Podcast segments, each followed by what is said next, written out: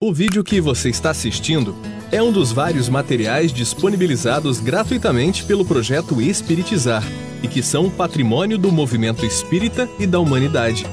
Na descrição do vídeo você encontra indicação de outros materiais relacionados a este assunto.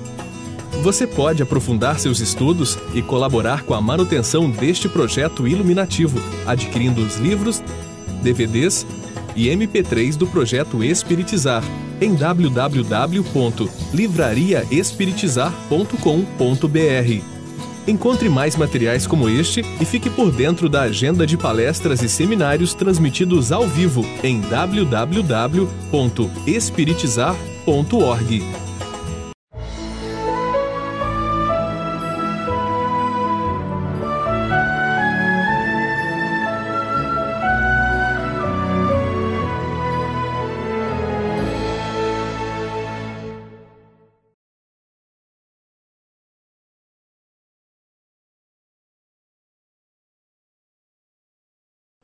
Na noite de hoje, nós trabalharemos dando continuidade àquilo que vimos na, na reunião passada, que foi a questão da, do Consolador prometido por Jesus e a, e a grande transição que a humanidade está passando de planeta de expiações e provas para planeta de regeneração. E aí vem uma pergunta: como nós espíritas nos inserimos nesse processo? Se a doutrina espírita é o consolador prometido por Jesus, estamos passando por uma transição que Joana de Anjos denomina de a grande transição de planeta de expiações e provas para planeta de regeneração onde nós nos inserimos. Quem somos nós que estamos dentro do movimento espírita, levando essa doutrina que é o consolador prometido por Jesus para o final dos tempos. Que tempos são esses? Né? No módulo, na, na reunião passada, nós vimos que esse, esse final dos tempos nada mais é do que uma transição de, uma, de um nível evolutivo para um outro nível evolutivo. Não é o final do planeta, a exterminação do planeta, como muita gente pensa. Muitas pessoas, ao verem as palavras de Jesus ao pé da letra, acreditam que esse final dos tempos seria o final do planeta e Jesus vindo julgar todas as pessoas é, e separando o joio do trigo. Na verdade, é todo um processo de transição que é moral, mais do que material.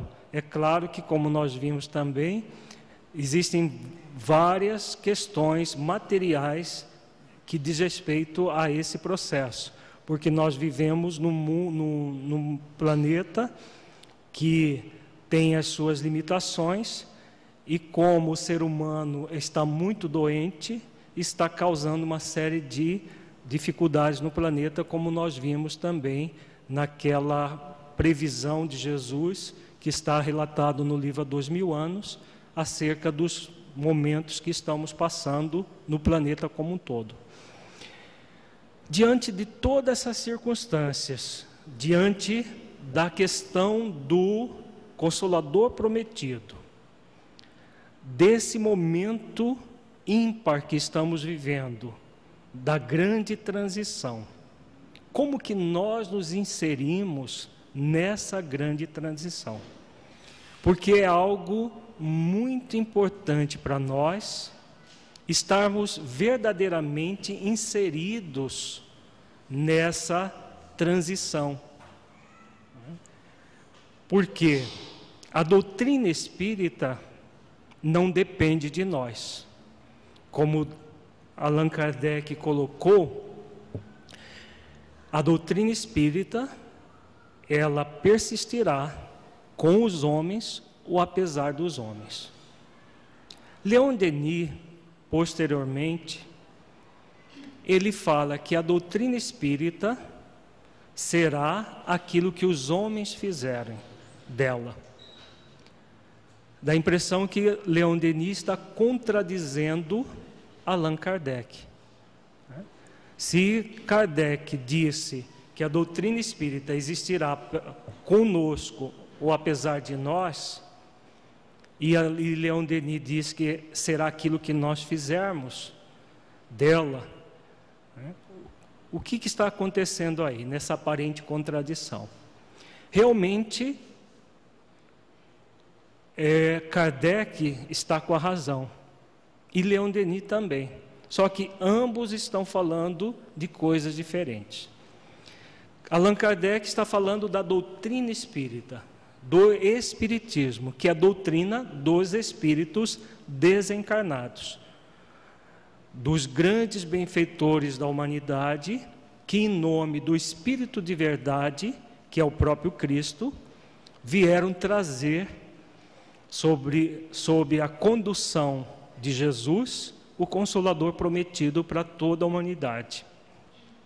Então a doutrina espírita independe de nós encarnados.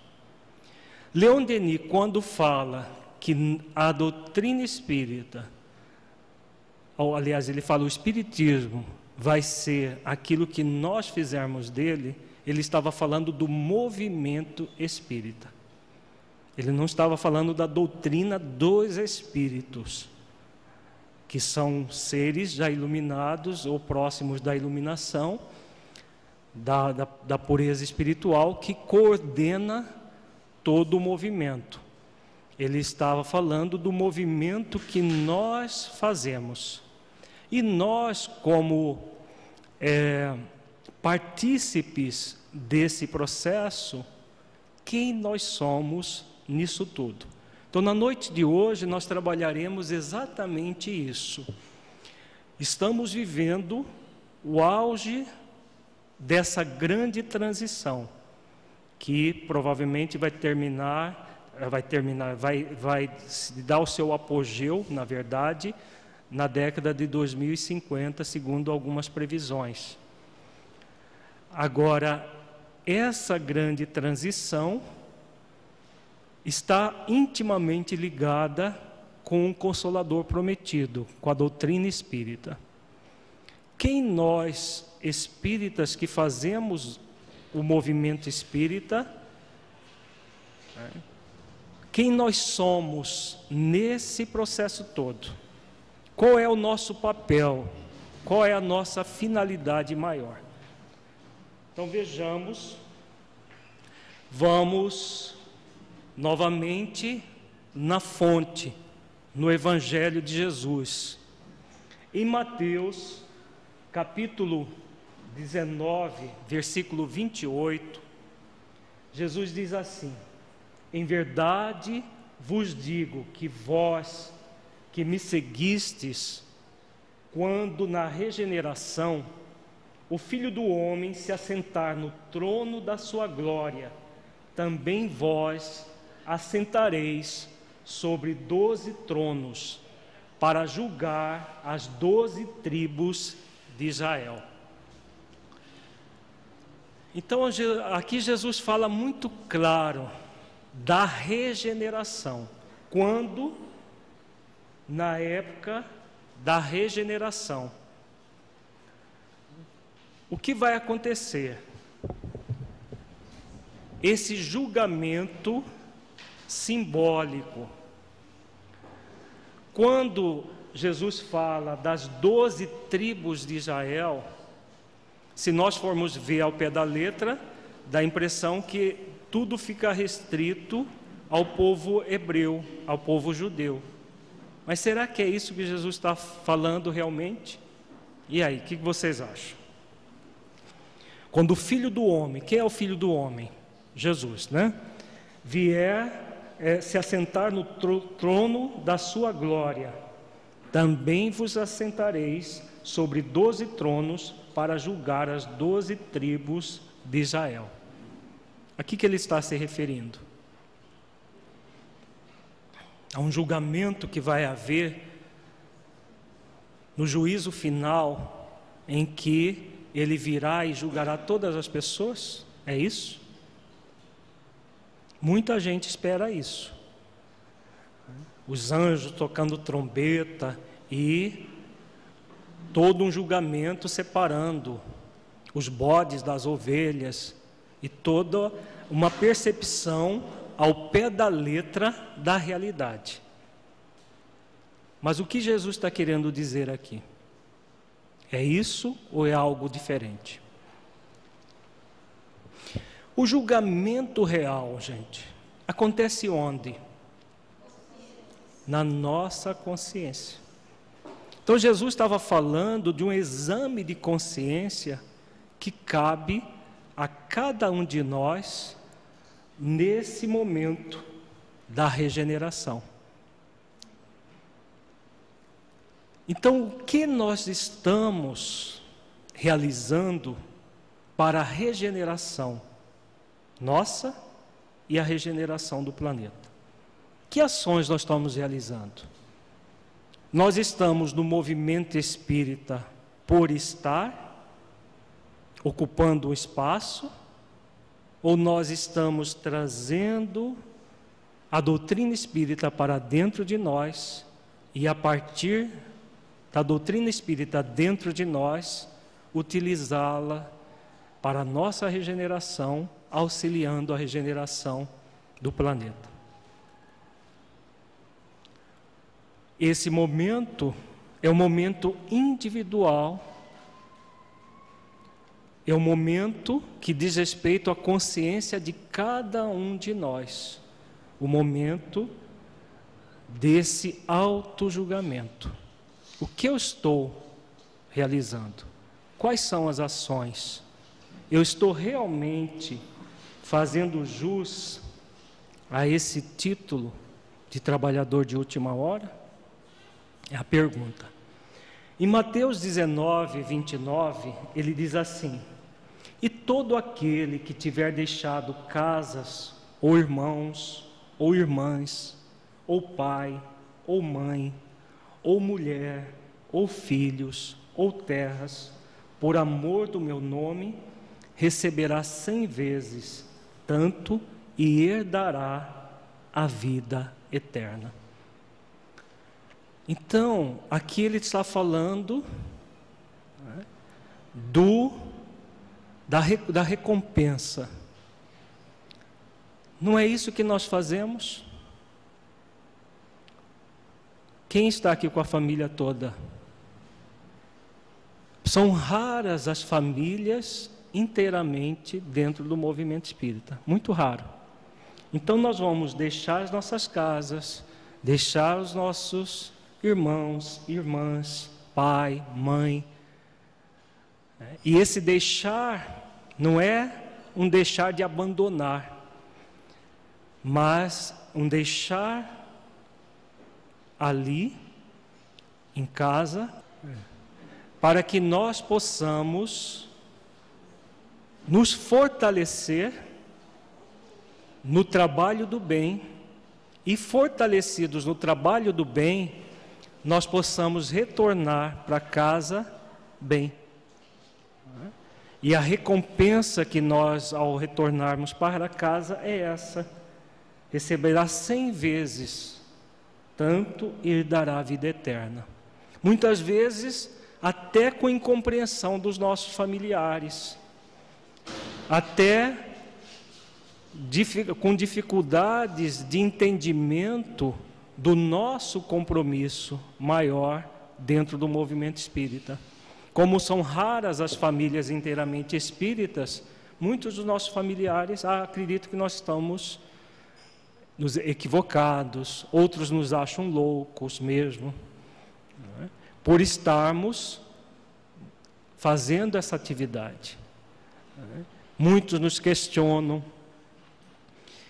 e aquele que persevera nesse movimento de fidelidade a Jesus terá essa recompensa pelo cêntuplo. Mas essa fidelidade de dentro, claro, de dentro para fora, e não uma coisa de faz de conta para ganhar salvação de fora para dentro. Em Mateus 19, 30, ele diz assim: Porém, muitos primeiros serão derradeiros, e muitos derradeiros serão primeiros.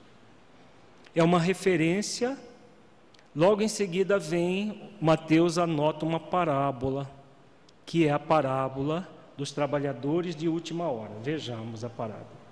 Então, Mateus, no capítulo 20, versículo 1, diz assim: Porque o reino dos céus é semelhante a um homem, pai de família, que saiu de madrugada a salariar trabalhadores para a sua vinha. E ajustando com os trabalhadores um denário por dia, mandou-os para a sua vinha. Então vamos ver aqui toda a parábola de Jesus, ela é uma metáfora, é uma alegoria que mostra algo importante para nós. Então Jesus coloca inicialmente o reino dos céus. Então, que reino dos céus é esse? Esse reino né, que começa dentro de nós, com a nossa transformação pelo bem, e a partir de nós abrange todo a espiritualidade superior. E aí ele compara Deus aqui com um homem pai de família. Então, esse homem, pai de família, simboliza Deus. Várias parábolas, quando Jesus usa a palavra, a palavra homem, é, na parábola dos dois filhos, por exemplo, ele diz: um homem tinha dois filhos. Então, esse homem simboliza Deus. Então, esse homem, pai de família, sai para assalariar trabalhadores para a sua vinha. Então, os trabalhadores para a vinha desse homem, o que é? O que é, no caso, a, a vinha desse homem? Trabalho do bem onde? No planeta inteiro, né? Inclusive para aqueles que não conhecem Jesus ainda. Então ele engloba todo o planeta. E ele, o, o homem, ele ah, combina com os trabalhadores um denário. Um denário é a, a, a moeda da época, da época de Jesus. E aí o que acontece? E saindo perto da hora terceira, viu outros que estavam ociosos na praça. Então saiu na primeira hora e ali é, assalariou aqueles trabalhadores. Depois saiu na hora terceira. A hora terceira seria mais ou menos nove horas da manhã. E viu que tinha alguns ociosos. E ajustando com os trabalhadores um denário por dia, mandou-os para a sua vinha. Então ajustou também com esses que começariam o trabalho às nove horas, um denário também. Então, isso é importante, esse detalhe, para nós entendermos a parábola. E disse-lhe: Ide vós também para a vinha, e dar-vos-ei o que for justo. E eles foram. A combinação era um denário. Aqueles que começaram na primeira hora, que é seis horas da manhã, iam receber um denário. Os que começaram na terceira hora, nove horas da manhã, também receberiam um denário, que é aquilo que estava justamente acordado. Então, continuemos. Saindo outra vez, perto da hora sexta, a hora sexta, é meio-dia, e perto da hora nona, três horas da tarde, fez o mesmo. Chamou os trabalhadores e combinou com eles um denário pelo trabalho a ser efetivado.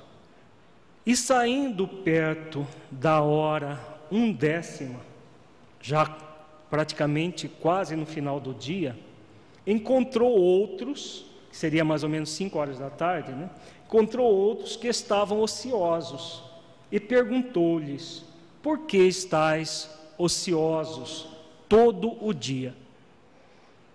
Então encontrou pessoas ociosas e perguntou: né, por que está, vocês estão ociosos? Disseram-lhe eles: porque ninguém nos assalariou. Diz-lhe ele: e de vós também para a vinha, e recebereis o que for justo. Novamente, a palavra justo. Então, justo era, desde a primeira hora, um denário. Os que vieram na terceira hora, também um denário. O que vieram, os que vieram na sexta, na, na décima, na, na sexta hora, meio-dia também. Os que vieram às três horas da tarde também. E os que estavam vindo nas cinco horas da tarde, também um denário. Que denário é esse, hein, gente? É moeda? Não. O que é? O pagamento. Que pagamento é esse? Por que, que é justo aquele que recebe, que começou a trabalhar às seis horas da manhã, vai ganhar um denário? O que começa às nove horas também vai ganhar um denário. O que começou a meio-dia, um denário. O que começou às três horas da tarde, também um denário. E o que começou às cinco horas da tarde, também um denário.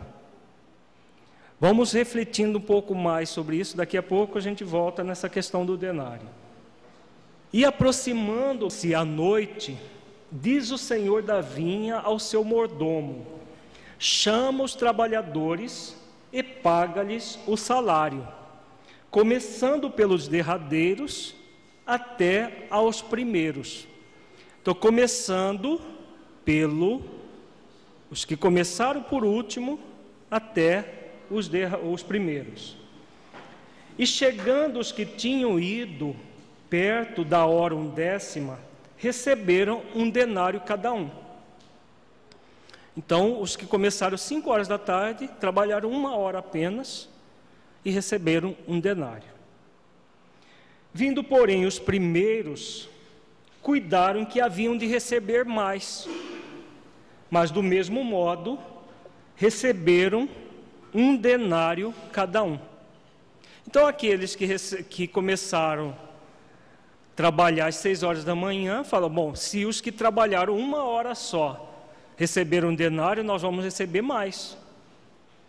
Mas o que tinha sido acordado não era um denário para cada um? Então, por que, que eles tinham que receber mais? Então, vejamos a fala do, do, do Senhor, do homem e recebendo, murmuravam contra o pai de família. Então começaram a reclamar. Como nós trabalhamos 12 horas e só ganhamos um denário. Esses daqui trabalharam uma hora e só ganharam um denário. Dizendo, estes derradeiros trabalharam só uma hora, e tu os igualaste conosco, que suportamos a fadiga e a calma do dia. Mas ele respondendo disse a um deles: Amigo, não te faço injustiça. Não ajustaste tu comigo um denário? Já havia sido ajustado que seria um denário para o dia inteiro e para outras horas, outros trabalhadores, ninguém é, combinou outra coisa. Toma o que é teu e retira-te. Eu quero dar a este derradeiro tanto como a ti. Ou não me é lícito fazer o que quiser do que é meu? Ou é mau o teu olho porque eu sou bom? Assim, os derradeiros serão primeiros e os primeiros derradeiros, porque muitos são chamados, mas poucos escolhidos. Então vamos voltar à questão do denário. É o pagamento? Que pagamento é esse? Que tanto faz trabalhar 12 horas quanto uma hora é o mesmo.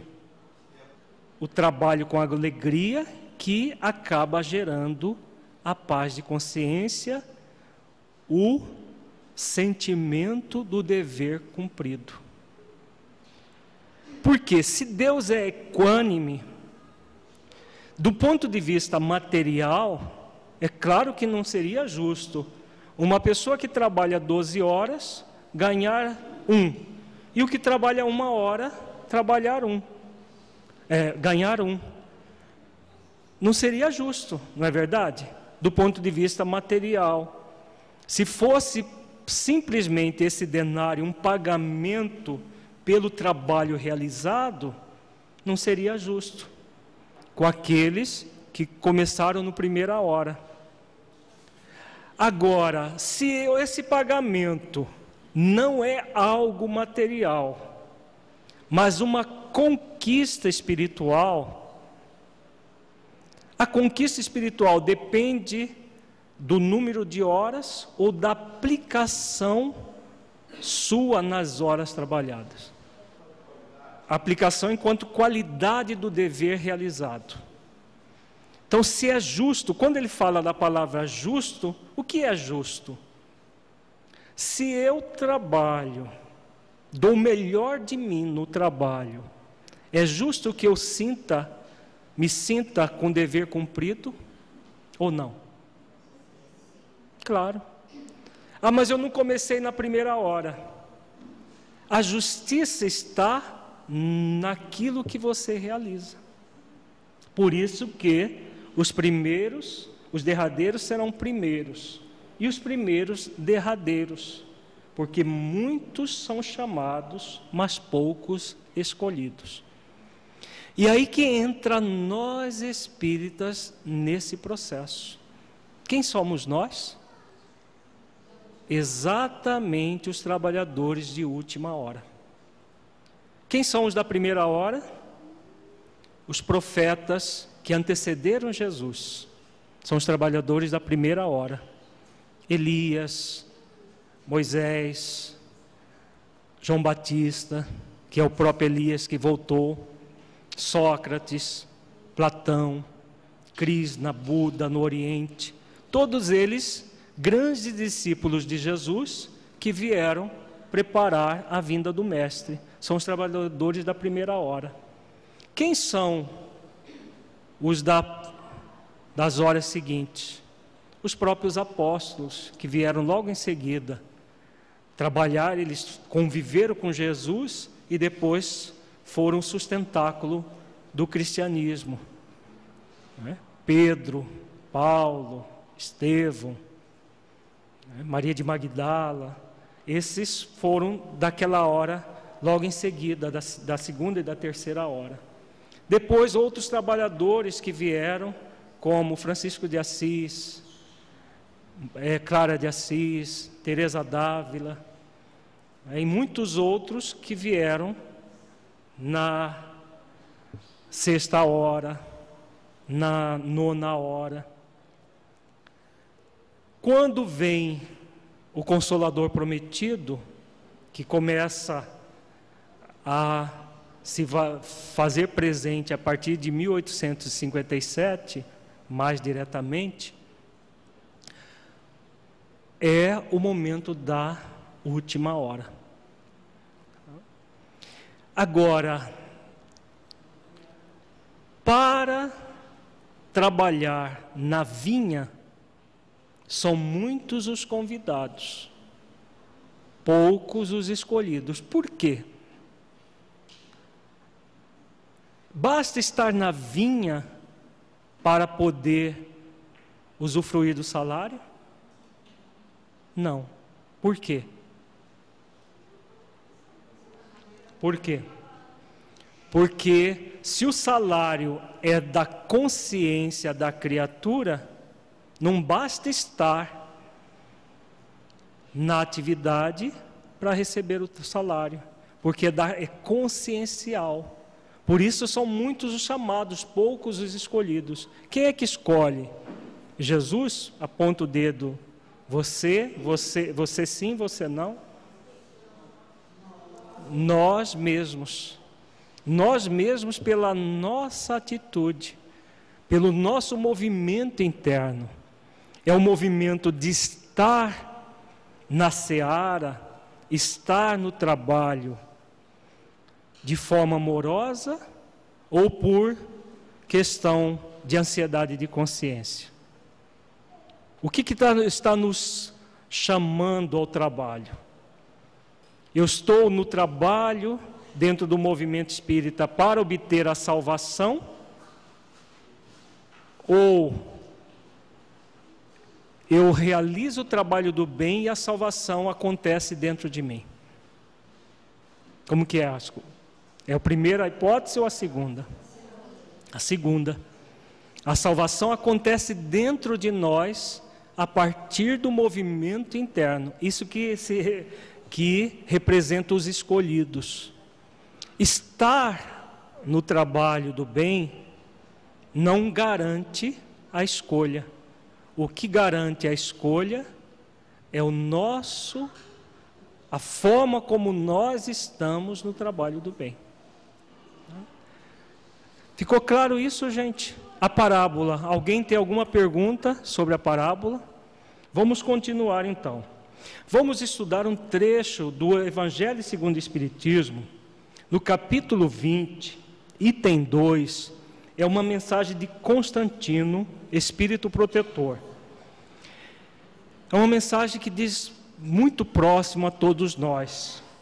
Ele diz assim: Bons espíritas, meus bem-amados, sois todos obreiros da última hora. Bem orgulhoso seria aquele que dissesse: Comecei o trabalho ao alvorecer do dia e só o terminarei ao anoitecer. Por que, que ele começa com esse termo? Bons espíritas e não espíritas que basta estar dentro do movimento espírita. O que significa bom espírita? É um critério, é, um, é uma, é algo subjetivo, né? Quem que vai nos definir como bom ou como mal? Hum? É, é um tribunal, é algo externo a nós, é um benfeitor, é o nosso anjo de guarda? Os nó, nós mesmos é que definimos se nós somos bons ou maus espíritas. Porque não basta ser convidado, né? é necessário aceitar de bom grado o convite e realizar, como diz o livro dos Espíritos, o bem no limite das nossas forças. Se nós, nós vamos ver mais para frente do nosso curso os exemplos de Pedro, de Maria de Magdala, de Paulo de Tarso, aceitando de bom grado esse trabalho, o quanto essas criaturas são exemplos para nós. Às vezes nós reclamamos de coisas mínimas dentro do movimento espírita. E nós vamos ver quanto essas criaturas exemplificaram a fidelidade ao amor, ao bem, a isso que Jesus nos conclama, nos convida a sermos bons espíritas, que somos convidados a ser trabalhadores de última hora. Constantino continua: Todos viestes quando fostes chamados, um pouco mais cedo, um pouco mais tarde, para a encarnação, cujos grilhões arrastais. Mas há quantos séculos e séculos o Senhor vos chamava para a sua vinha, sem que quisesses penetrar nela. Quem já leu aquela mensagem de Joana de Anjos no livro Após a Tempestade, intitulada Labor em Equipe, ela coloca que muitos dos espíritas que estão à frente do movimento espírita, nas lideranças, fomos chamados antes de Francisco. Francisco veio no ano de 1200 e alguma coisa, no século 12. E nós fomos chamados até antes. Então, nós já fomos chamados em outras horas. E o que nós fizemos? Em vez de servir Jesus, nós nos servimos de Jesus. Nós nos servimos do Evangelho para a dominação, para o poderio, de uma forma profundamente equivocada. Essa mensagem do livro Após a Tempestade, todo espírita deveria ler umas duas ou três vezes. Todo espírita que está no, na frente do movimento. E se melhor, for melhor, estude a mensagem. Porque ela é muito profunda, ela mostra que nós estamos sendo convidados mais uma vez o que é importante nós refletirmos que na Terra é o que é a última hora, né? Na Terra. É claro que vai ter a primeira hora em outros planetas, primeira, segunda, terceira. Então nós que estamos sendo convidados a trabalhar pelo Consolador, se não aceitamos, aceitarmos o convite mais uma vez, a oportunidade de trabalhar por Jesus vai ser no outro planeta, já não mais no planeta que estará em regeneração, porque é a última hora né, no, nesse planeta. Quando nós estamos falando de última hora, não quer dizer que vai ser uma exclusão em massa, vai sobrar mil pessoas no planeta. Tem muita gente boa em todas as religiões, às vezes até sem religião, que estão trabalhando pela própria regeneração e pela regeneração do planeta, independente de ser espírita ou não. Agora, nós espíritas que estamos à frente do movimento, já tivemos outras oportunidades e fracassamos de uma forma muito pontual que Joana de Ângeles fala nessa mensagem do após a tempestade. Então, não há mais espaço para falir novamente no trabalho de Jesus. Então, é um momento de reflexão profunda para todos nós. O que eu estou fazendo com essa hora que a divindade me oferece novamente para o trabalho do bem. Eu estou simplesmente ocupando o tempo, deixando passar o tempo para ver como que fica, ou estou realmente utilizando todo o tempo disponível para realizar o bem dentro de mim e fora de mim. Então, o convite, o salário, o denário será em conformidade com o nosso movimento interno. E Constantino continua: Eis-vos no momento de embolsar o salário. Utilizando palavras materiais de algo que nós estamos refletindo que não é material, é espiritual. Empregai bem a hora que vos resta e não esqueçais nunca que a vossa existência, por longa que vos pareça, mais não é do que um instante fugitivo na imensidade dos tempos que formam para vós a eternidade. Então, a hora que nos resta, e que por mais longa que seja uma existência, é um instante nesse nessa imensidão de tempo que, na verdade, não tem fim, como somos espíritos imortais. Né? E aí vamos lembrar de uma passagem do Evangelho de Mateus, capítulo 9, versículo 37, que Jesus fala sobre a sua seara. Então disse aos seus discípulos: a seara é realmente grande mas poucos são os ceifeiros. Então, quando Jesus fala isso, ele falou aos discípulos lá da primeira hora. A seara diminuiu de tamanho, gente, nesses dois mil anos? aumentou. E os ceifeiros? Aumentou de quantidade? Em relação à seara, ainda é muito pouco. Né? Poucas as pessoas, a seara cada vez aumenta mais. A necessidade da humanidade cada vez é maior. E os ceareiros continuam em pouca quantidade, desde a época de Jesus e continua até hoje. Paulo de Tarso, que fundou várias, várias igrejas cristãs, nós vamos ver depois com mais detalhe, ele chegou um momento que ele estava muito angustiado, porque a seara era muito grande e ele era um só. E aí ele criou, ele teve a inspiração de escrever as epístolas,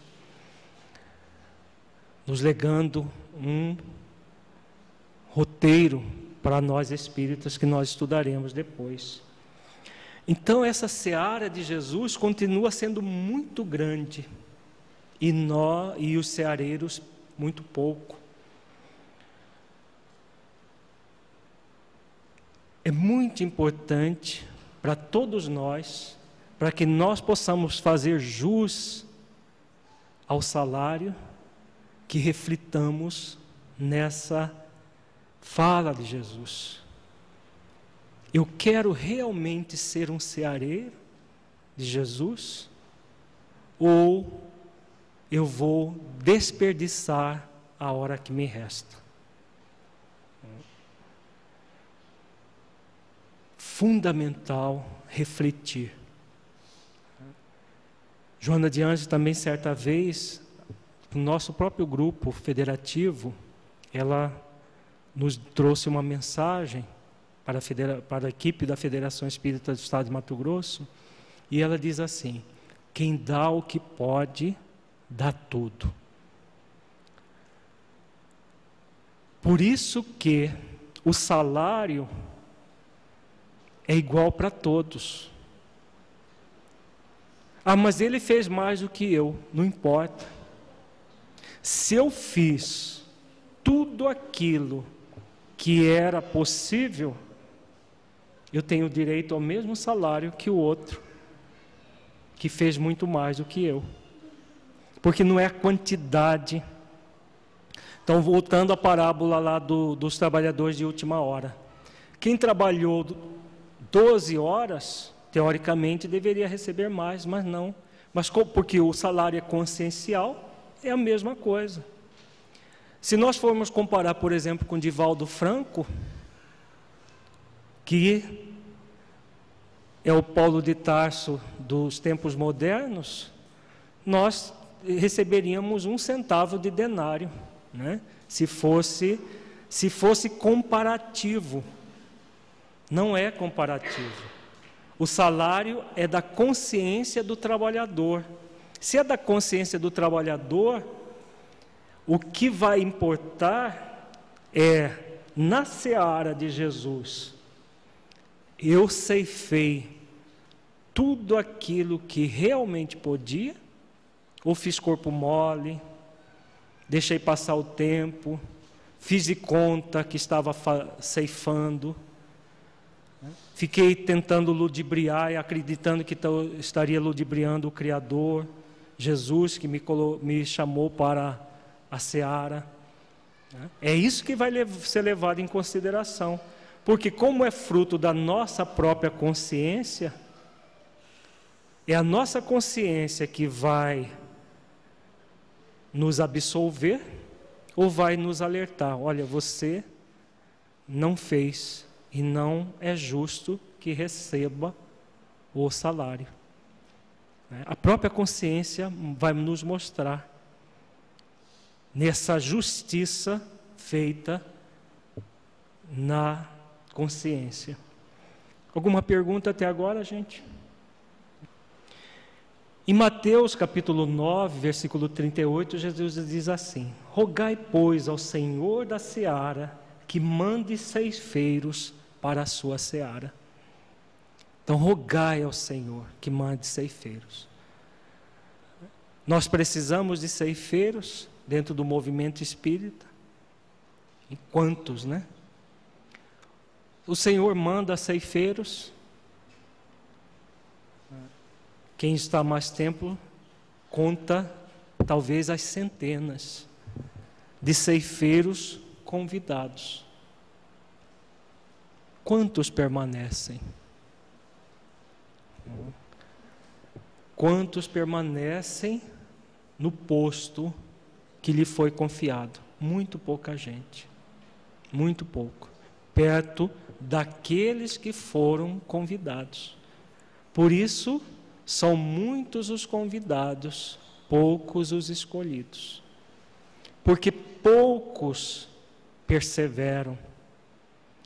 E não existe nenhum trabalho do bem que seja feito sem esforço continuado, paciente e perseverante. Nenhum trabalho do bem se realize sem essas três condições. Esforço continuado, porque trabalhar no bem num mundo de iniquidade requer muito esforço da nossa parte.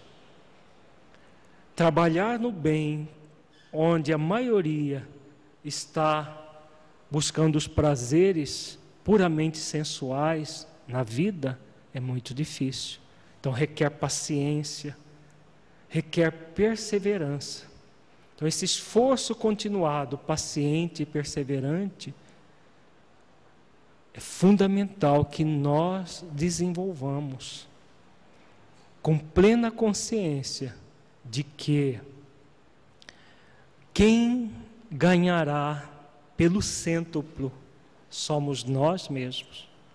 Não é Jesus que vai ganhar pelo fato de nós sermos os ceareiros dele. Ele já tem a plenitude da vida. Nós é que vamos ganhar se aceitamos, aceitarmos de bom grado o convite e perseverarmos até o fim.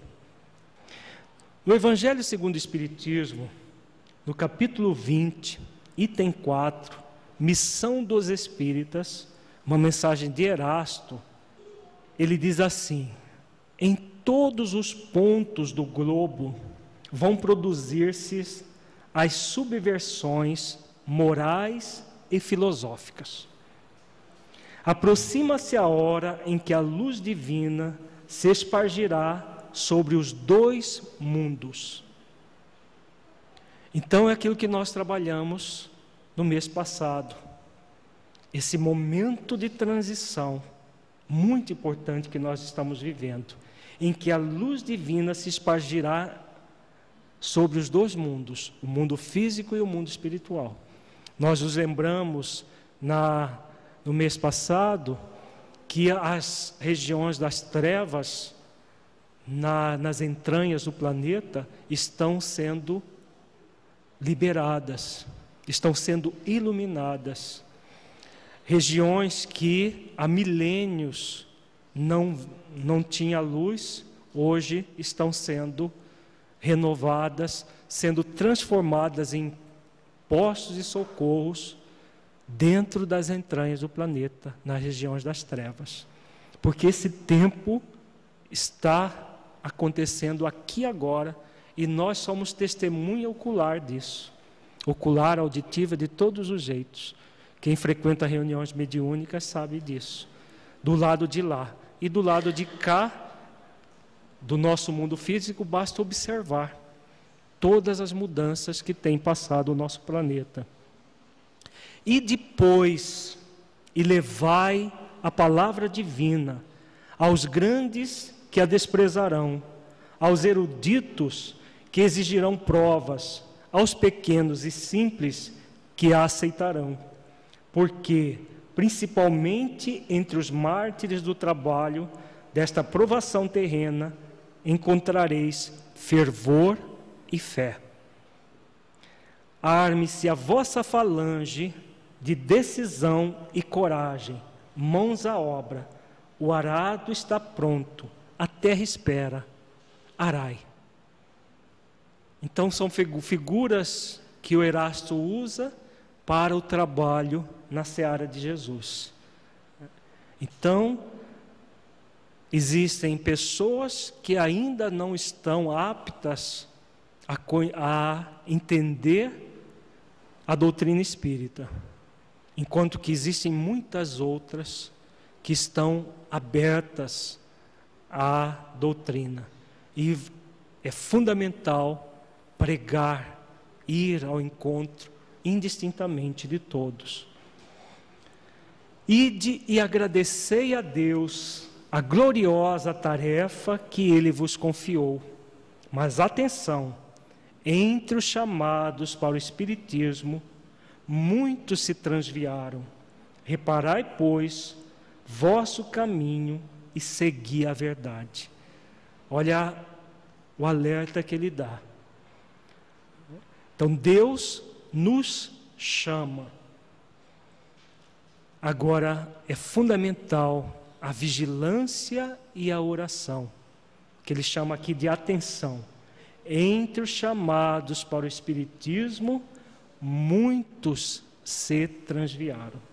Reparai, pois, vosso caminho e segui a verdade. É um alerta para todos nós, porque quantos espíritas têm se enveredado por caminhos profundamente equivocados assessorados por entidades perniciosas que os manipulam como verdadeiros marionetes.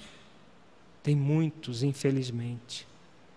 Quantos acreditam estar fazendo o trabalho do bem e totalmente fascinados por espíritos menos felizes, muito inteligentes que sabe manipular a vaidade, sabe manipular o desejo de poder e fazem com que as pessoas se percam diante da vida. Então, como diz o Erasto, reparai o caminho e segui a verdade, porque existem muitos falsos profetas na erraticidade, como o próprio Evangelho diz, tentando nos iludir se quisermos vaidosamente segui-los. E aí Kardec faz uma pergunta a Erasto. Essa pergunta é muito interessante, muito importante refletirmos sobre ela. Se entre os chamados para o Espiritismo muitos se transviaram, quais os sinais pelas quais reconhecemos os que se acham no bom caminho? Então, como perceber os que estão transviados, acreditando que estão corretos, dos que realmente estão seguindo o bom caminho? Vamos ver a resposta de Erasto. Reconhecê-los-eis pelos princípios da verdadeira caridade que eles ensinarão e praticarão. Reconhecê-los-eis pelo número de aflitos a que levem consolo. Reconhecê-los-eis pelo seu amor ao próximo, pela sua abnegação, pelo seu desinteresse pessoal. Reconhecê-los-eis finalmente pelo triunfo de seus princípios, porque Deus quer o triunfo de sua lei. Os que seguem sua lei, esses serão os escolhidos, e ele lhes dará a vitória. Mas ele destruirá aqueles que falseiam o espírito dessa lei e fazem dela degrau para contentar sua vaidade e sua ambição. Então vamos, vamos retornar e ver alguns detalhes dessa mensagem que é muito importante para todos nós. Então, como reconhecer aqueles que estão trilhando pelo, pela verdade daqueles que estão dentro do movimento espírita, mas que não estão realizando o trabalho do bem de verdade. Pelos princípios da verdadeira caridade que eles ensinarão e praticarão. O que é a verdadeira caridade? Vamos lá no livro dos Espíritos. Vamos lembrar?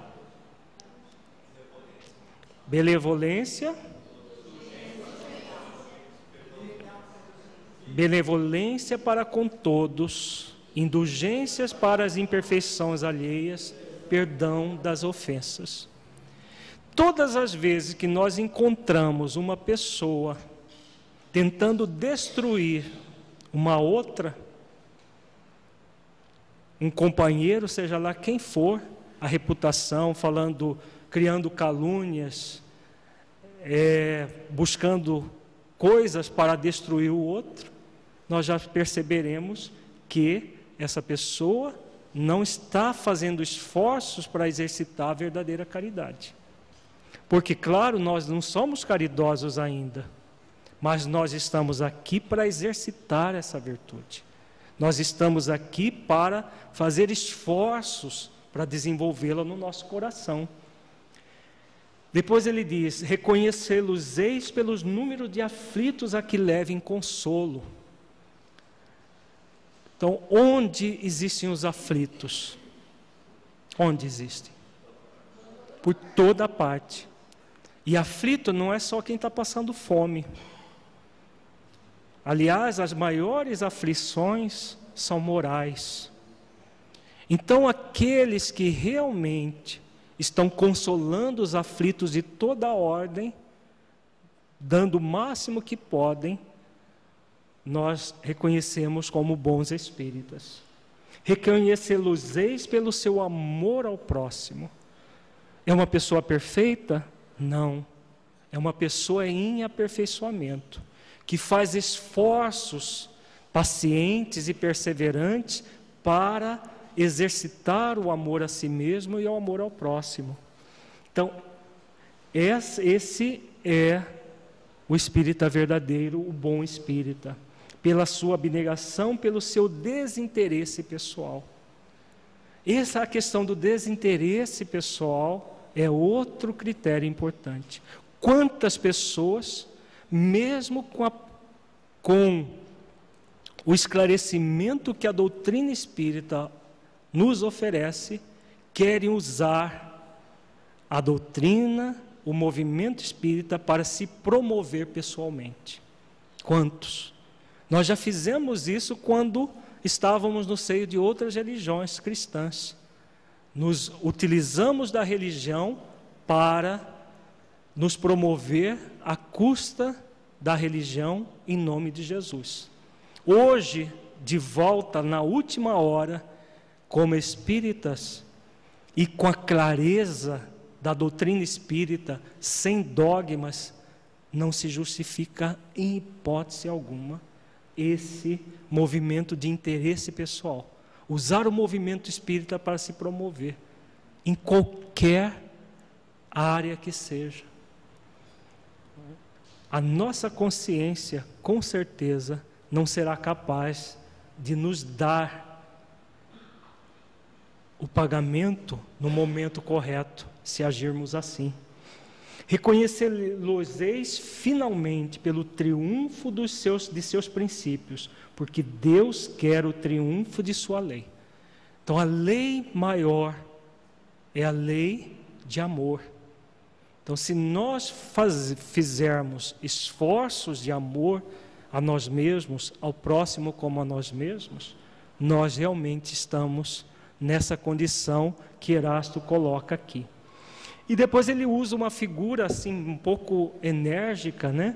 Dizendo que Deus destruirá aqueles que falseiam o espírito dessa lei e, e fazem dela degrau para contentar sua vaidade e sua ambição. É claro que ninguém imagina Deus destruindo um espírito que ele criou. Essa destruição aqui é uma metáfora, concordam? É uma metáfora. O que, que Deus destruirá? As, as próprias falsidades que essas pessoas colocarem em nome de Jesus. Agora, dentro do movimento espírita, nós estivemos com Divaldo Franco numa caravana ao Paraguai e ele nos colocou uma coisa muito interessante que nós não tínhamos ainda refletido. E ele disse que foi uma orientação de Joana de Anjos. Nós vamos repetir aqui porque é uma orientação dela. Ele não entendia uma passagem do Evangelho que diz o seguinte: que aquele que pecar contra Deus será perdoado. Aquele que pecar contra o Filho de Deus, o Filho do homem, será perdoado. E aquele que pecar contra o Espírito Santo não será perdoado. O Divaldo estava nos dizendo que ele nunca entendeu esse versículo. Por quê? Que aqueles que pecarem contra Deus serão perdoados. O que se pecarem contra o Filho será perdoado. E os que pecarem contra o Espírito Santo não será perdoado. Aí Joana de Anjos, certa vez, falando para ele, explicou. Aqueles que pecam contra Deus, por exemplo, uma pessoa materialista que diz que Deus não existe, que xinga Deus, que escreve livros, hoje tem um, um livro que saiu recentemente, dizendo, provando que Deus não existe, entre aspas, né? Que na verdade é alucinação de quem escreveu. Então esse é uma pessoa que está pecando contra Deus. Deus vai se importar com as nossas mediocridades, as nossas a nossa ignorância? Não. Se ele fosse se perturbar com isso, ele já né, já teria enlouquecido, né, como disse a Silvia aqui. Aqueles que pecam contra Jesus, quem fala que Jesus não existe, quem fala que Jesus é um homem que foi um revolucionário qualquer, né, que ou que usa o nome de Jesus, esses também são perdoados, porque não sabem o que estão fazendo. Principalmente pessoas de outras religiões, dogmáticas ou falsas religiões. Agora, aquele que pecar contra o Espírito Santo, aí Joana de Anjos disse: quem é o Espírito Santo?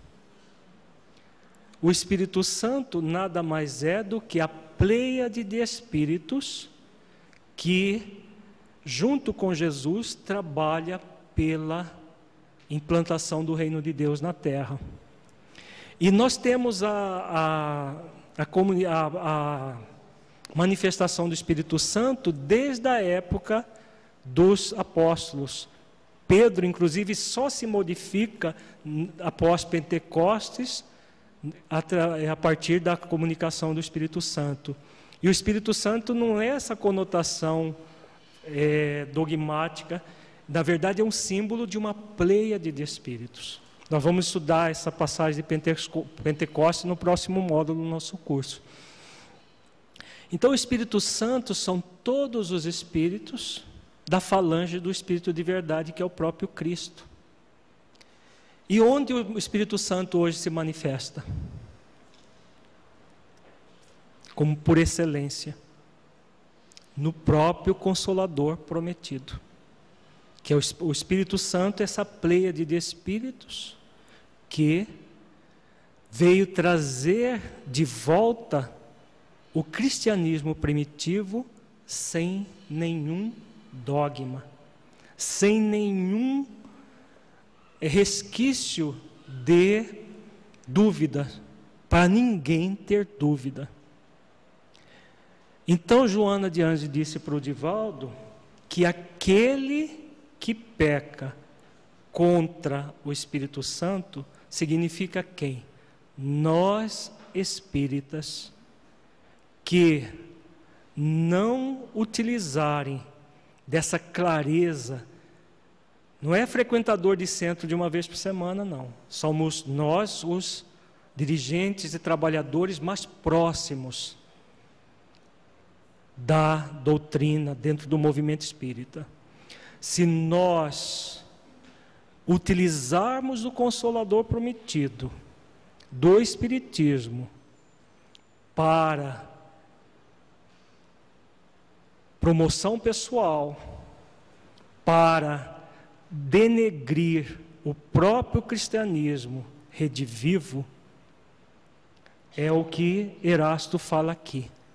Deus, ele destruirá Né? Aqueles que estão no bem, ele quer que o triunfo de sua lei, né, que os, os que seguem a sua lei, esses serão os escolhidos, e ele lhes dará a vitória, mas ele destruirá aqueles que falseiam. E que destruição é essa? Que, que é o pecado sem perdão. Claro que não é a destruição do espírito. Né? Mas como nós estamos aqui na última hora, o que vai acontecer com essas pessoas?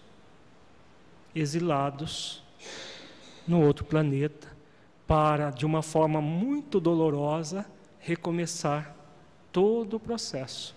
Então, o perdão, o perdão não é no sentido de que eles vão ser banidos no inferno, porque nós sabemos que não existe inferno, ou vão ser banidos da criação, mas vão ser exilados do planeta porque está, ter, terão ferido o Espírito Santo, ferido a, a esse princípio do próprio é, Consolador prometido.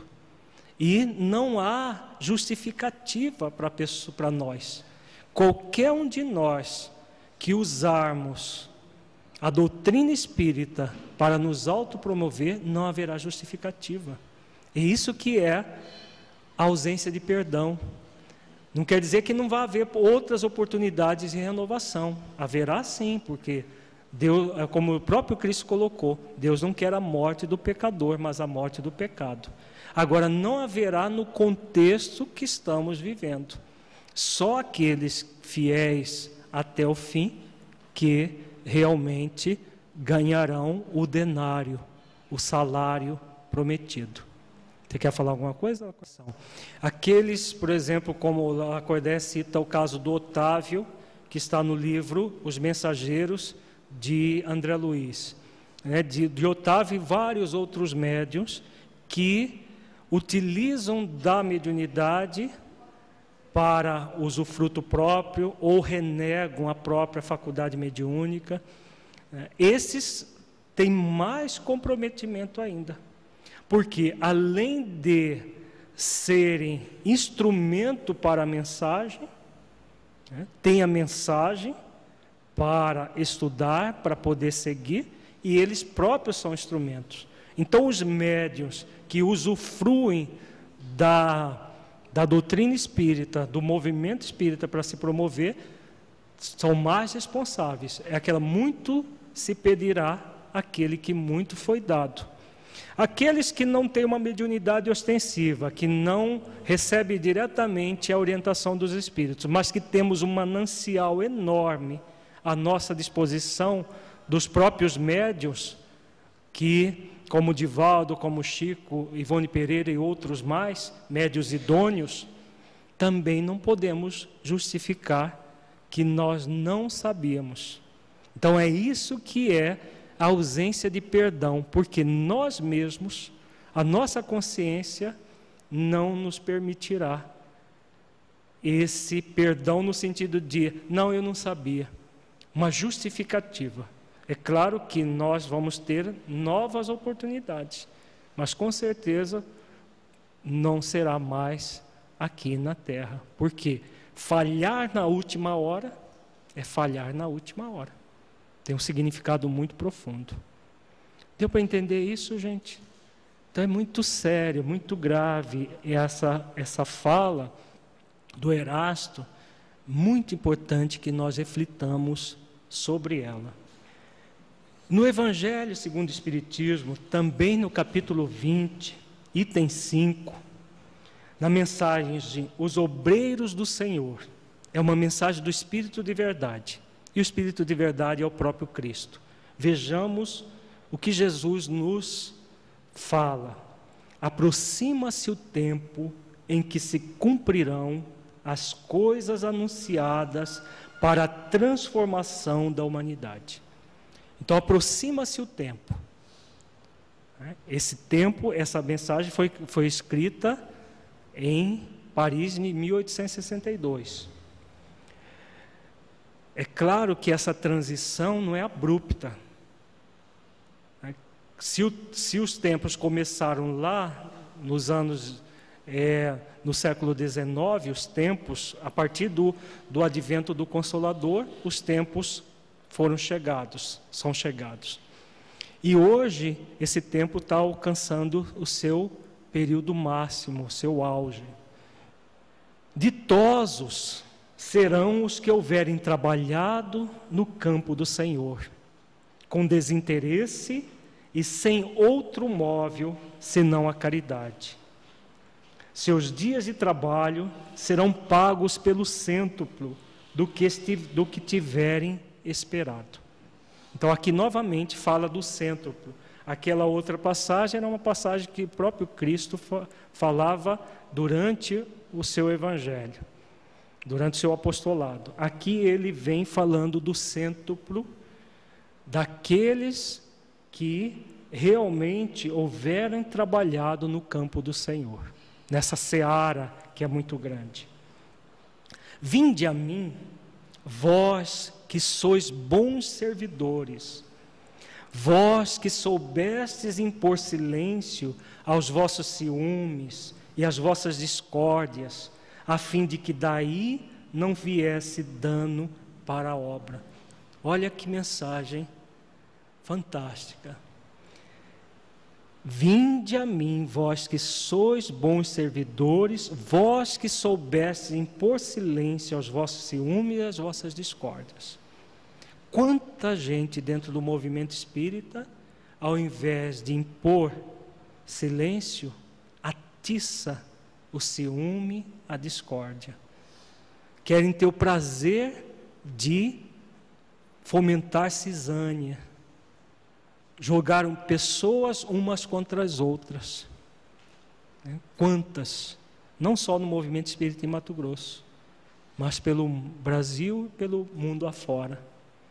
Em vez de seguir a orientação de Jesus para fazer silêncio, a ciúme, o ciúme, a inveja, que são dificuldades que todos nós ainda trazemos, mas que, se nós nos esforçarmos no bem, nós nos libertamos, nós nos libertamos dessas deficiências pelo esforço de transformação, pelo bem.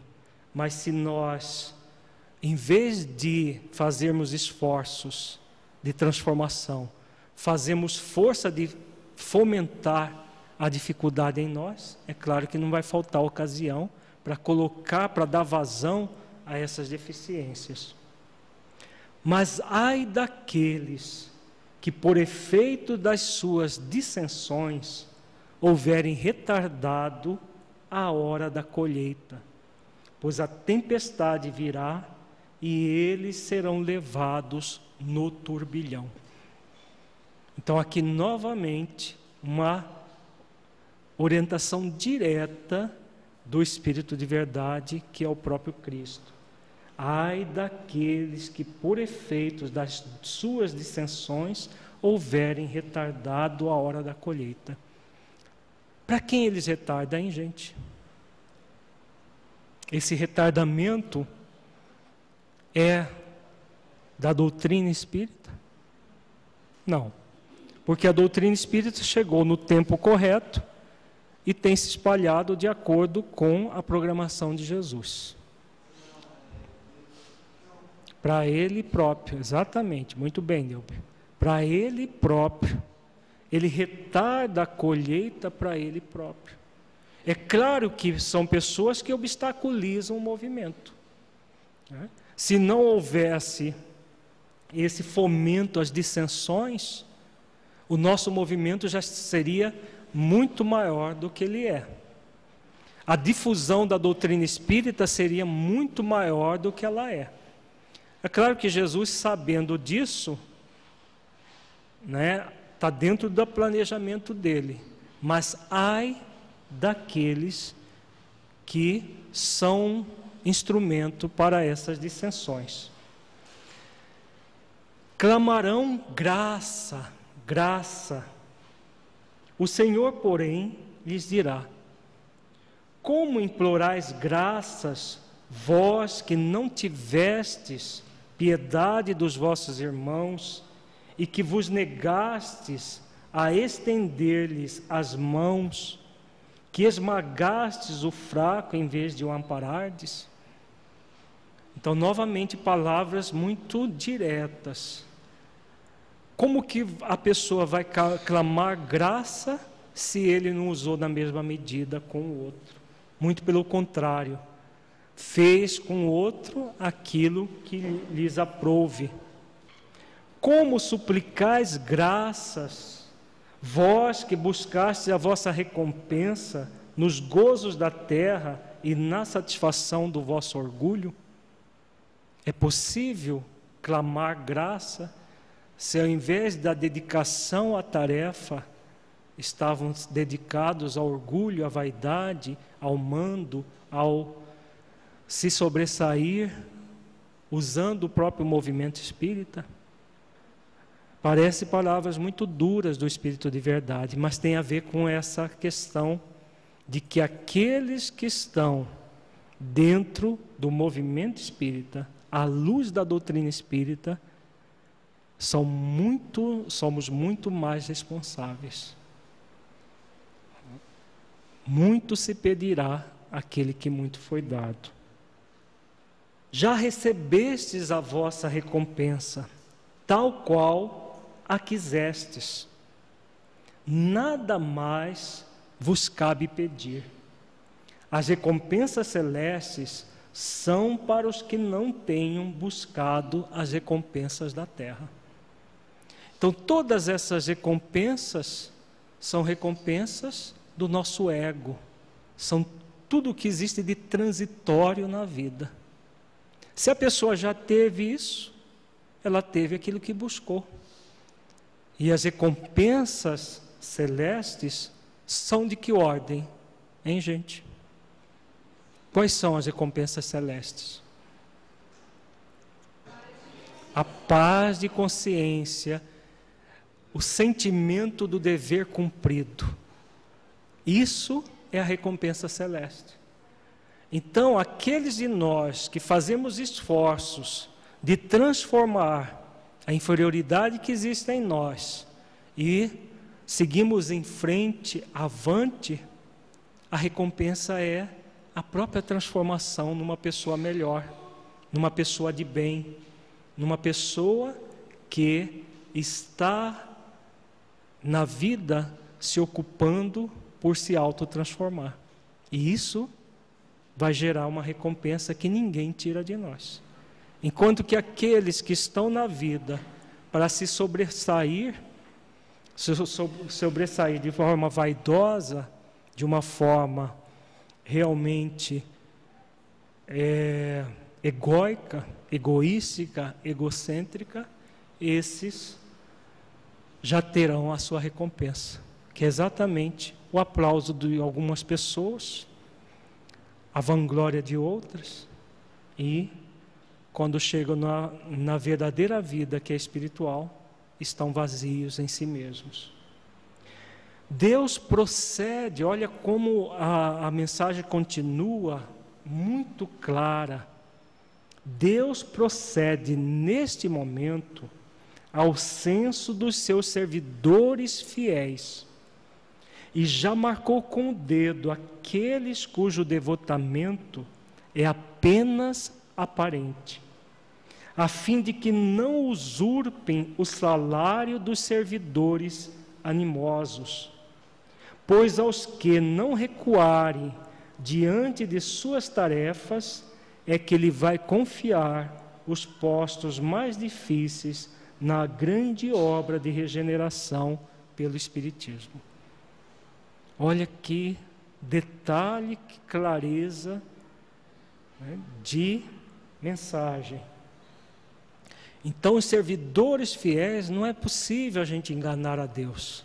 Nós podemos enganar algumas pessoas que estão na mesma faixa, mas enganar o Criador é impossível. E Deus sabe quem são os servidores fiéis e aqueles que querem usurpar o salário. Como o salário não é nada material, é algo que se diz respeito à nossa própria consciência, não é possível usurpar. Né? E essa, esses postos mais difíceis na grande obra de regeneração pelo Espiritismo. Quanto mais nós damos, mais teremos. Né? Tem uma outra fala, fala de Jesus, da, está na parábola dos, dos talentos: dar-se-á aquele que tem. E aquele que pensa que tem, até o que pensa que tem lhe será tirado. Então, aqueles que, que, que usam do movimento para se vangloriar, para se colocar como pessoas especiais, estão num processo de máscara muito grande. Então, eles pensavam que estavam no trabalho do bem. Até aquilo que eles pensavam que tinham, lhes será tirado. E haverá prantos e ranger de dentes, Jesus fala. E aquele que tem, mais lhe será dado. exatamente o que o Espírito de Verdade coloca aqui. Então, aqueles de nós que estivermos sempre perseverando, vamos galgar, não apenas nesta existência, mas nas próximas e nas próximas, esses postos dentro da grande regeneração pelo Espiritismo, porque a regeneração não vai, vai terminar em 2050 ou mais. Segundo Joana de Ângeles, também no livro Moldando o Terceiro Milênio, que é um livro biográfico do Divaldo, Joana de Ângeles diz que no terceiro milênio vai ser implantado o reino de Deus na terra. Ponto mas haverá mil anos para se realizar esse mistério. Né? Então, não é uma tarefa que começou no século XIX e vai terminar agora no início do século XXI. É uma tarefa que perdurará nos próximos mil anos. E toda essa renovação, essa regeneração. Então, aqueles que somos fiéis hoje, voltaremos novamente, impostos cada vez mais representativos, cada vez mais intensos, nessa grande regeneração que durará mil anos. No ano 3001, nós podemos dizer: a Terra está plenamente em regeneração. Né? Até lá, ela estará no processo da regeneração. Cumprir-se-ão estas palavras: os primeiros serão os últimos, e os últimos serão os primeiros no reino dos céus. Então, o próprio Cristo, sobre, sobre o pseudônimo do Espírito de Verdade, vem reafirmar que os primeiros serão os últimos, e os últimos serão os primeiros no reino dos céus. Que, que símbolo é esse, hein, gente? Os últimos somos nós. Não é? Somos nós que já tivemos oportunidade em outras horas, segundo Joana de Ângeles, e não aceitamos o convite. Falimos. Então nós seremos os últimos. Nós somos, nós somos convidados a ser últimos, né? Na verdade é um convite. Por que, que nós seremos os primeiros? Porque os outros já estão no reino dos céus. Consciencialmente já estão em paz. Uma Joana de Ângeles, que foi Clara de Assis, quanto tempo e que foi Joana de Cusa, é uma trabalhadora da primeira hora lá de Jesus. E continuou trabalhando, e continuou trabalhando. Então, ela tá, um, são espíritos que já estão no processo. Então, eles já estão vivendo no reino dos céus. Né? E nós, como últimos, agora, para ser o último, o que, que é fundamental? Hum? Aceitar o trabalho. né? porque são muitos os convidados, poucos os escolhidos. Para ser os últimos, uh, sermos os últimos, que serão os primeiros no reino dos céus, é fundamental aceitar o trabalho, aceitar sermos ceareiros de Jesus nessa seara grande que falta muitos trabalhadores. Aí sim, cumpre-se essas palavras, porque ao aceitarmos os, o convite, nós seremos prim, os primeiros a sentir isso, porque os outros já sentiram há muito mais tempo, já receberam o denário há muito mais tempo. Então nós somos os primeiros, porque os outros já receberam há muito tempo. Que simbolicamente, como nós somos os últimos, se aceitarmos de bom grado o, o, tra o, o trabalho, seremos esse o, o primeiro a ah, os primeiros nessa grande regeneração do planeta. Porque os outros já trabalhavam quando o planeta era expiações e provas. Ficou claro? E simbolicamente, nesse milênio de regeneração do planeta, nós somos os primeiros. Que os outros já começaram desde a época da, da Terra primitiva, Moisés e outros, já começaram lá atrás. Então, eles são é, os primeiros de toda essa era. Nós não. Vamos ser os primeiros dessa grande regeneração. Vimos que o denário ele é apenas um símbolo dessa transformação interior que se dá na nossa própria consciência. Então, se é um símbolo, cada um recebe de acordo com o seu trabalho imediatamente. Porque não é só depois que desencarnarmos que a nossa consciência vai nos tranquilizar. É aqui agora. Se nós estamos realmente aceitando o convite e realizando tudo o que nós podemos, a nossa consciência nos tranquiliza aqui agora. E vai continuar tranquila e hora que a, essa transição do mundo físico para o mundo espiritual se processe, ela se consolida. Então nós somos esses primeiros a essa grande regeneração. É claro que os outros podem voltar, pode, como eles já voltaram várias vezes. Mas a, o compromisso maior vai ser nosso, não desses que já se regeneraram há muito tempo. Esses vão continuar do mundo espiritual nos orientando. Né? Porque os trabalhadores da primeira hora, da segunda e assim por diante estão no mundo espiritual, com raras exceções, nos orientando, orientando aqueles que estamos aqui na última hora para essa obra da regeneração. O nosso objetivo não é, claro, amedrontar ninguém. Né?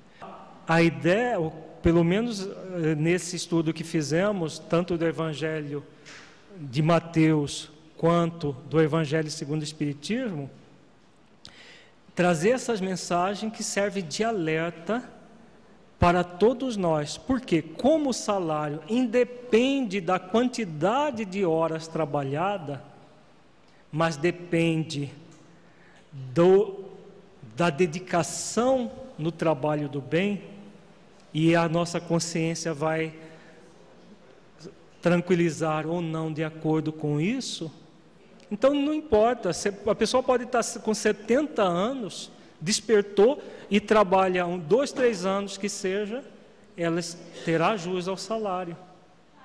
Né? Porque o que importa é o momento do convite e do despertamento. Né? Isso é válido para outras existências e é válido para a existência atual. O que não será válido, nós formos, no nosso caso, por exemplo, particular, fui chamado aos 20 anos. E ficar de braço cruzado até os 50, agora eu vou começar a trabalhar. Aí a consciência não tem como nos absolver. Né? Fala, Eudes. É, Para ele, nessa encarnação, bastou 15 anos. Nessa última, né? Fora as outras que ele teve como um grande trabalhador de Jesus desde a primeira hora. Porque, claro, Jesus não poderia entregar uma grande missão a qualquer espírito. Né? Kardec teve várias outras existências antes, preparando-se para trazer a doutrina espírita. É a questão da, do, dos três níveis de ignorância, né? Que eu acho que você está perguntando. Existem a ignorância do não saber, do não sentir e do não vivenciar. Nós espíritas, todos, sem exceção, a primeiro, o primeiro nível de ignorância, nenhum de nós pode dizer que não, é, não superou. A não ser aquele que não quer saber. Ah, não quero estudar porque senão eu vou me comprometer, eu vou ter mais responsabilidade. O fato de você não estudar não vai diminuir a sua responsabilidade, porque o manancial está todo ali à disposição. Quando a gente sonega o conhecimento para nós mesmos, nós estamos sendo responsáveis por isso também. Então, a ignorância do não saber é o primeiro passo para a superação dos três níveis de ignorância, um passo fundamental, que é o passo que Jesus fala do conhecer a verdade. Jesus diz assim: Conheça a verdade e a verdade vos libertará. Então, ele está falando dos três níveis de ignorância a ser superado. O primeiro nível é superado pelo conhecimento. Então, nós que conhecemos a doutrina espírita, não podemos alegar ignorância do não saber.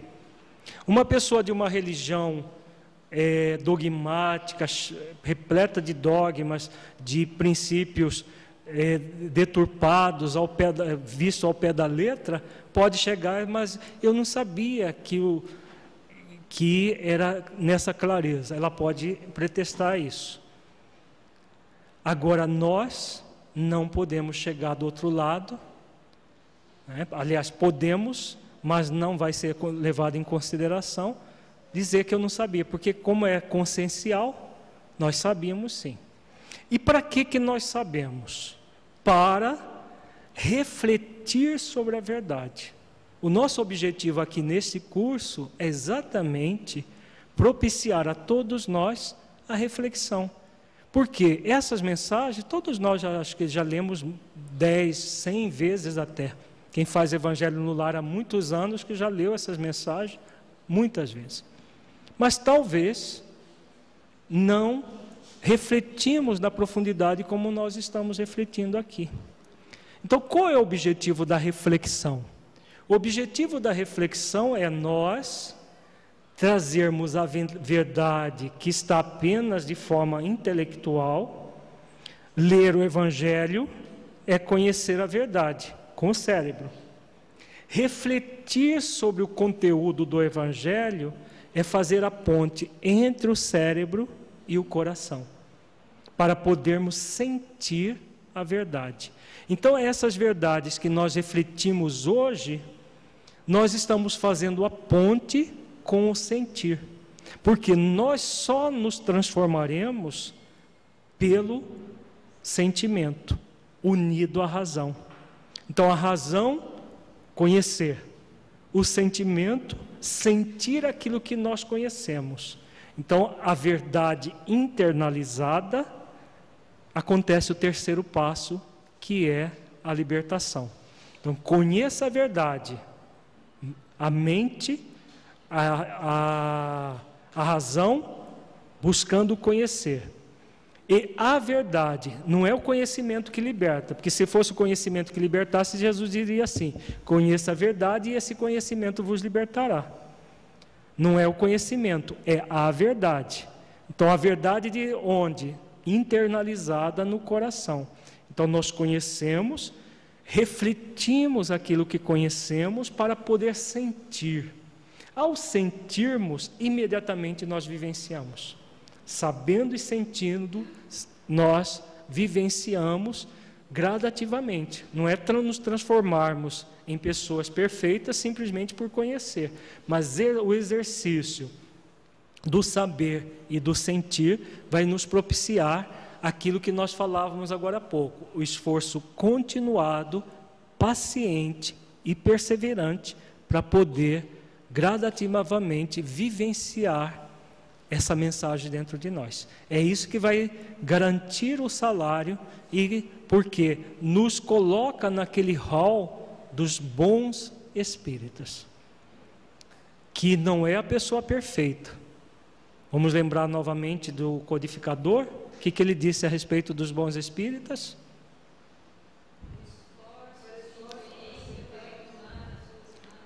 Reconhece-se o bom espírita pelos esforços que realiza para domar as suas más inclinações. Então é o esforço que garante ser bom espírita, não é a perfeição. Aquele que não se esforça, esse é o mau espírita. Mas aquele que se esforça de forma continuada, paciente e perseverante, tem esse título de bom espírita e a consciência vai simplesmente estar muito tranquila com essa certeza do dever cumprido, com a paz no coração.